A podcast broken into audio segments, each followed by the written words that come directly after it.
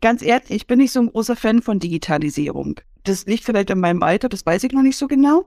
Aber ich habe mich überzeugen lassen, dass es bestimmte Sachen gibt, wo es möglich ist. Smart Ausbilden, der Podcast zur Digitalisierung und mehr von Netzwerk Q40.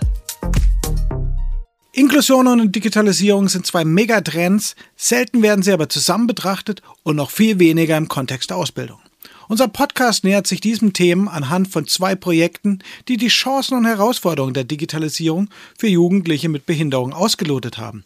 Da das Spektrum an Einschränkungen und Behinderungen sehr vielfältig ist, haben wir uns auf Projekte für Jugendliche mit Lernbehinderung und geistiger Behinderung konzentriert.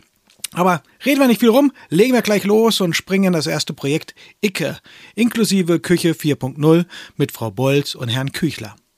Ja, hallo, mein Name ist Susanne Bolz. Ich bin momentan Referentin für berufliche Bildung und Pädagogik bei der Lebenshilfe Prignitz e.V. und habe das Projekt ICKE, also inklusive Küche, äh, begleitet. Mein Name ist Sven Küchler. Ich bin seit 2018 im Berufsbildungszentrum Prignitz hier in Wittenberge tätig, seit zwei Jahren Geschäftsführer und ich war dreieinhalb Jahre lang Projektleiter des Projektes inklusive Küche 4.0, wo wir ähm, Auszubildende aber auch Menschen mit Beeinträchtigungen ähm, in, in, der Berufsschule gemeinsam beschult haben. Das war ein sehr großes Verbundprojekt, auch zusammen mit der Hochschule und auch mit der Lebenshilfe Prignitz e.V. Wer waren denn genau die Teilnehmer in Ihrem Projekt? Also die Zielgruppe waren im Allgemeinen Auszubildende. Wir haben das dann reduziert auf die Fachrichtung, Fachrichtung Koch, also da konkret die Kochauszubildenden, die Vollausbildung, dann logischerweise auch die Fachpraktiker Küche, also dieser wie hieß das, Beikoch hieß das, glaube ich, früher. Theorie reduziert. Ja, Theorie reduziert war. Und das haben wir dann noch angereichert, um es dann wirklich schwierig und kompliziert zu machen mit Menschen mit Beeinträchtigungen. Und das haben wir dann in den regulären Berufsschulunterricht hier am OSZ Wittenberge im Rahmen der ähm, Regelausbildung ähm, beschult. Was haben Sie genau mit den Auszubildenden gemacht und welche Rolle hat dabei Digitalisierung gespielt?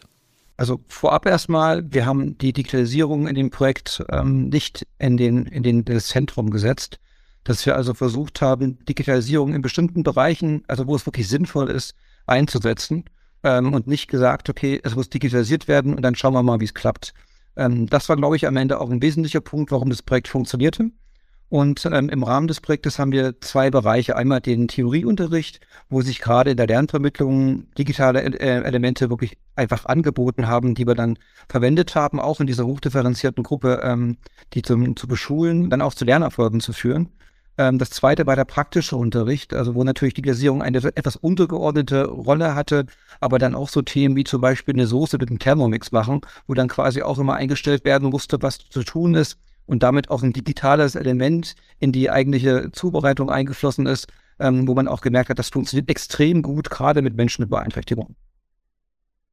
Einmal haben wir diese E-Academy aufgebaut, wo die ähm, Auszubildenden, ich sag mal, zeit- und ortsunabhängig ähm, lernen konnten. Darüber haben wir auch Lernerfolgskontrollen abgebildet und haben da auch relativ viel Aufwand reingesteckt, um dieses Modul zu konzipieren, was quasi neben dem normalen Lehrbuch und des Frontalunterrichtes agiert hat.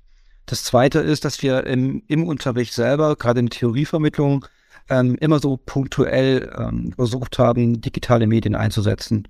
Ähm, das eine war natürlich, ähm, dass die Menschen mit Beeinträchtigungen, die nie lesen konnten, eine Vorlesefunktion bei bestimmten Punkten erhalten haben und dann mit Kopfhörern und kleinen Tablets dann äh, versucht haben, ähm, das so zu erschließen. Oder dass wir mit so kleinen angereicherten Lernspielen, dass wir damit gearbeitet haben.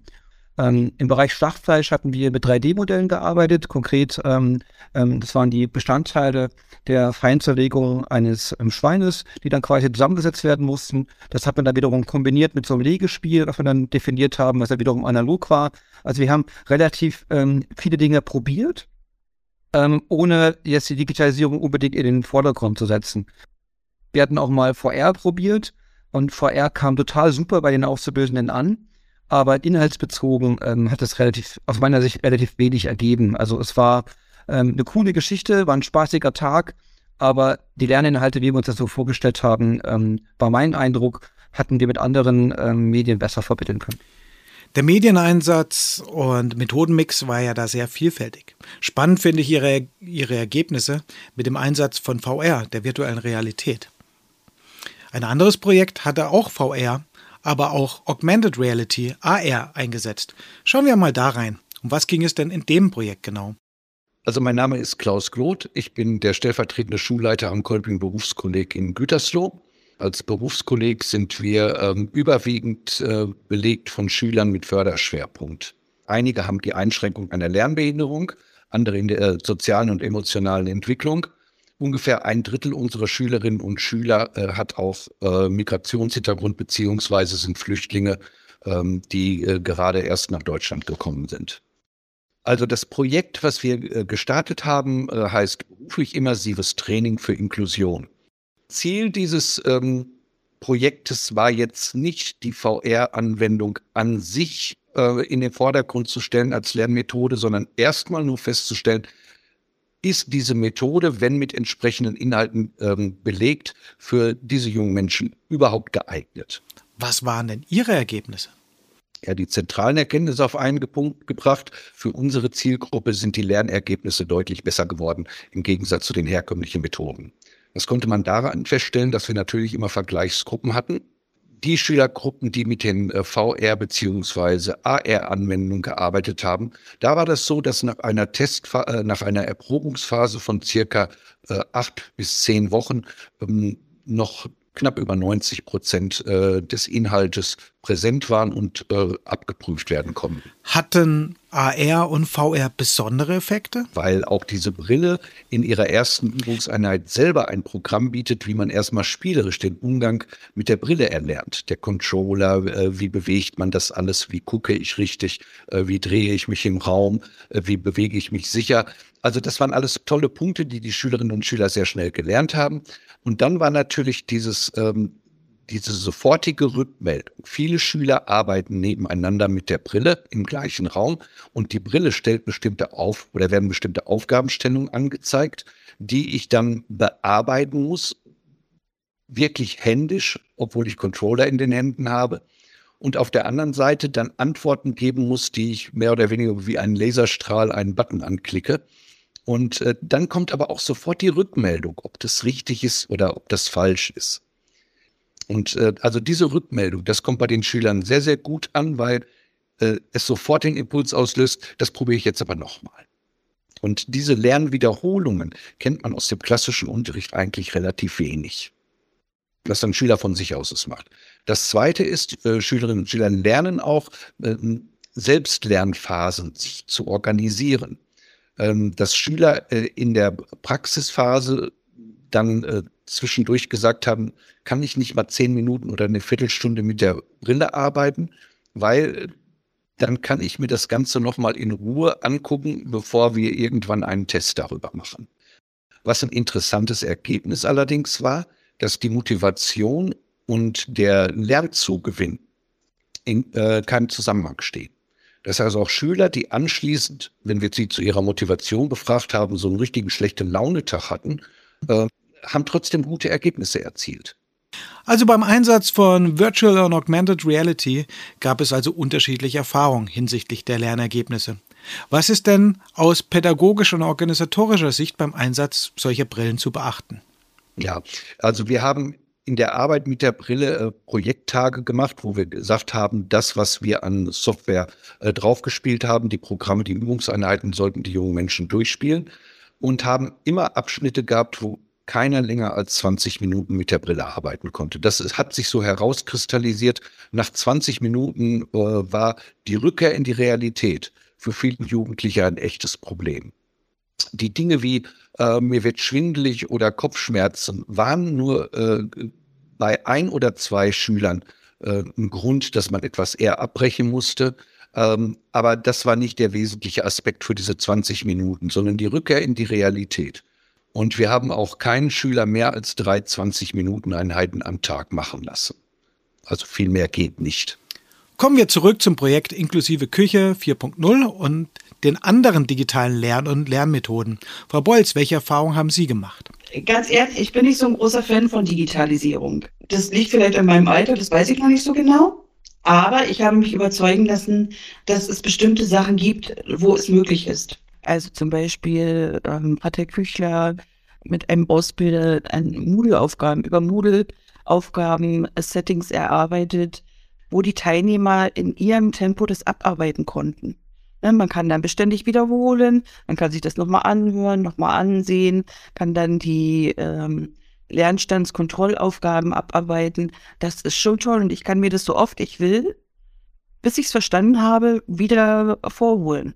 Und natürlich ist dann mit Digitalisierung, ähm, da kann man dann noch so kleine Spielchen mit einbinden, die das Lernen halt ein bisschen attraktiver machen, wenn die Lernmotivation nicht so hoch ist. Ähm, das gilt übrigens für alle Zielgruppen. Das ist, also selbst bei mir steigert es mein, meine Lernmotivation. ähm, das war sehr, äh, sehr beeindruckend. Gab es auch völlig unerwartete Effekte? Wir haben ähm, bei uns im Team entschieden, dass jede Ausbildungseinheit mit einem Praxisteil, also mit einem Kochworkshop, ähm, beendet wird, wo dann quasi auch die Auszubildenden dann auch das, was sie kredenzt haben, ähm, dann auch essen konnten. Und man hat festgestellt, dass er da auch eine hohe Eigenverantwortlichkeit in der Organisation an den Tag legen mussten. Also die hatten im ersten Fall beispielsweise nur die Produkte und Zutaten und die Rezepte erhalten. Ähm, je weiter ein fortgeschritten ist, mussten sie sich auch darüber Gedanken machen und mussten sich aber dann auch in der Gruppe ähm, organisieren. Also mussten Pläne aufstellen, wer zu welcher Zeit denn was macht, damit man am Ende auch punktgenau um 12.30 Uhr mit dem mit dem Streit bei der Berufsschule ähm, essen konnte.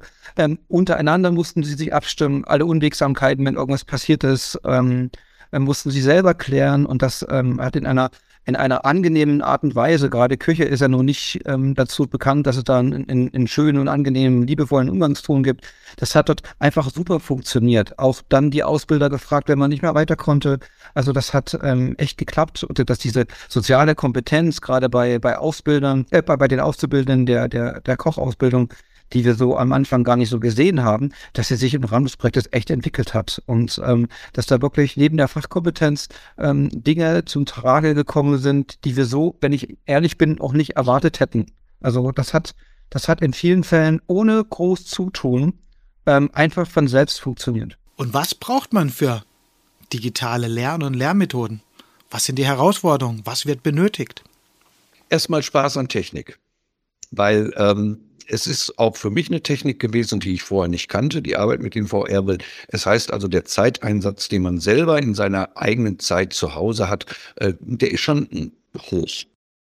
Einmal der Wille, ich beschäftige mich mit der Technik. Ich will das den jungen Menschen beibringen. Ich habe auch die Ruhe und Geduld, jedem Einzelnen den Umgang mit der Brille beizubringen und habe äh, die Geduld, meinen Unterricht anders zu strukturieren, nämlich nicht mehr in den 90 Minuten denken. Also diese Flexibilität, die muss da sein. Ne? Denn die jungen Leute machen das unheimlich gerne. Also die würden auch länger machen. Das sind also, glaube ich, Herausforderungen, die durchaus jeder meistern kann, wenn er will. Sehen Sie noch weitere Punkte, Herr Küchler? Man braucht gerade für solche Leute, für solche Sachen braucht man Leute mit, mit, mit gedanklichen Freiräumen, natürlich auch mit zeitlichen Freiräumen, damit das am Ende auch ein Erfolg wird. Also da irgendwo ein Smartboard hinzustellen oder vielleicht den Auszubildenden ein Tablet zu geben, ähm, das reicht eben nicht aus. Ich muss halt Kompetenz vermitteln. Ich muss mir überlegen, wie ich meinen Unterricht dann neu gestalten kann. Ich muss Zeit haben, das auch tun zu dürfen. Ich brauche ein Baukastensystem, aus dem ich mich bedienen kann, ohne auf, rechtliche, auf rechtliches Eis zu laufen. Ähm, ich muss mal ein YouTube-Video abspielen können und das machen dann vielleicht ähm, im, in der Schule 15 Klassenräume gleichzeitig. Also das sind alles so Kleinigkeiten, die man ähm, beachten muss. Welche Tipps haben Sie im Umgang mit Jugendlichen mit Behinderung? Erstmal, äh, die Jugendlichen, die wir haben, sind nicht anders als andere Jugendlichen. Äh, wenn man jetzt näher guckt, was ist denn eine Lernbehinderung oder was definiert man als Lernbehinderung, dann sagt mir meine Erfahrung mittlerweile, es ist aber auch eine andere Art von Lernen. Ähm, die andere Art von Lernen drückt sich äh, meine Erfahrung danach aus, äh, viel stärker visualisieren, begreifen, das Haptische. Und natürlich auch ein Faktor Zeit, etwas mehr Zeit geben zum Lernen. Wir scheinen ja generell einen Mangel zu haben an Bewerbern und an Fachkräften. Können Jugendliche mit Behinderung und Einschränkungen vielleicht auch dieses, ähm, ja, diesen Fachkräftemangel gewisserweise mit abfedern helfen? Die Jugendlichen sind in meinen Augen keine schwierige Zielgruppe. Sie sind nur halt eine etwas andere Zielgruppe, als man sonst hat.